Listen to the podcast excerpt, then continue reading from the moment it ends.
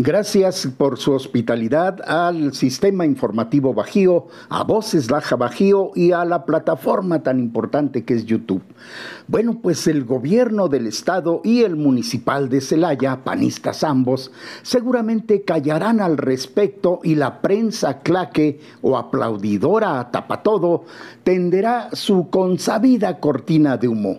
La verdad la verdad es que no podrán tapar el sol con un dedo respecto al muy, muy penoso caso de esos jóvenes que jugaban a extorsionar comerciantes y que resultaron ser de un origen y condición pudiente y además allegados a personas que integran el ayuntamiento de Celaya.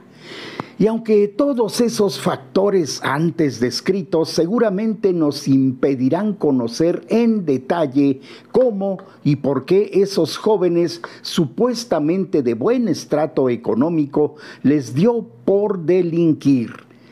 y desmiente aquello de que solo los pobres son delincuentes y como dice un viejito de mi colonia, por la noche salen bichos de todas clases y se confunden mariposas con cucarachas.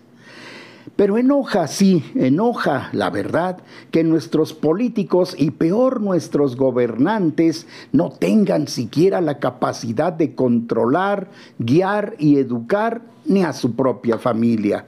que por estar ocupados trepando escalafones políticos descuiden de tal manera a sus retoños que éstos puedan convertirse en delincuentes hechos y derechos. Pero lo que más calienta son las actitudes como la asumida por la secretaria del Sistema Estatal de Seguridad, Sofía Huet, quien intentó disminuir el asunto, como lo oye, intentó disminuir el asunto diciendo que son grupos de chavitos que juegan a la extorsión. Habría que preguntarle a los comerciantes extorsionados si el jueguito les gustó si sentirse aterrorizados y ver sus vidas y patrimonios amenazados les divirtió lo mismo. Como dice el viejito de mi colonia, lo que en el rico es alegría, en el pobre es borrachera, o lo que es lo mismo, lo que en el pobre es delito, en el rico es solo un juego. Gracias a usted que nos ve a través de estos videos. Por favor, compártanos, compártanos mucho y suscríbanse a nuestro canal.